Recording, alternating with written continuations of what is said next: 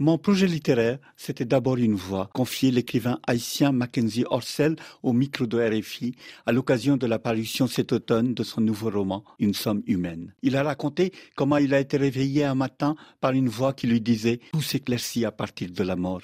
C'est sur cette affirmation énigmatique que s'ouvre le nouvel opus du romancier. Lecture.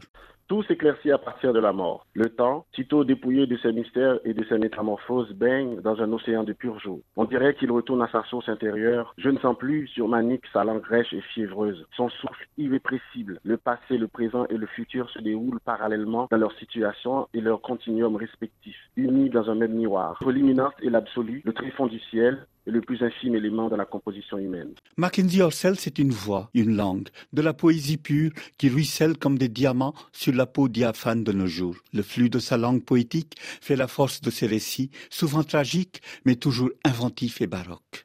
Une somme humaine qui fait de la mort une sorte de promontoire dans l'éternité pour contempler la vie derrière soi ne déroge pas à la règle.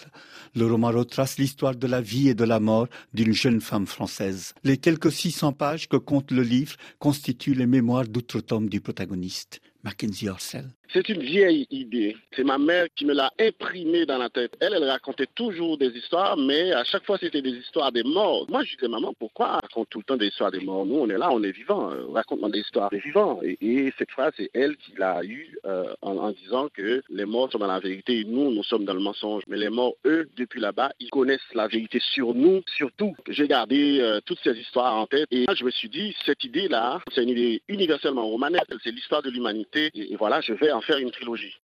C'était Haïti qui était à l'honneur dans L'ombre animale, le premier volume de la trilogie dont parle l'auteur. Ce premier volet donnait la parole à une vieille haïtienne qui, remontant le fleuve de sa vie, narrait l'histoire sociale, politique de son pays natal, mais aussi ses mythes et ses légendes. Bref, un roman total où se rencontrent l'histoire individuelle et la grande histoire. Une somme humaine, le deuxième tome de la trilogie, s'inscrit dans cette démarche un projet ambitieux, universaliste, qui propose de nous conduire aux États-Unis dans son troisième versant. Né dans un bidonville de Port-au-Prince, Mackenzie Orsel s'est fait connaître en publiant en 2010 son premier roman, Les Immortels. Les Immortels sont les prostituées de la capitale haïtienne, mortes pendant le séisme de 2010. Mais ce roman n'était guère un roman sur la prostitution, mais un récit qui donne la voix à celles qui n'ont pas eu droit à la parole. Auteur aujourd'hui d'une œuvre féconde, riche en romans, récits, nouvelles et de recueils de poésie.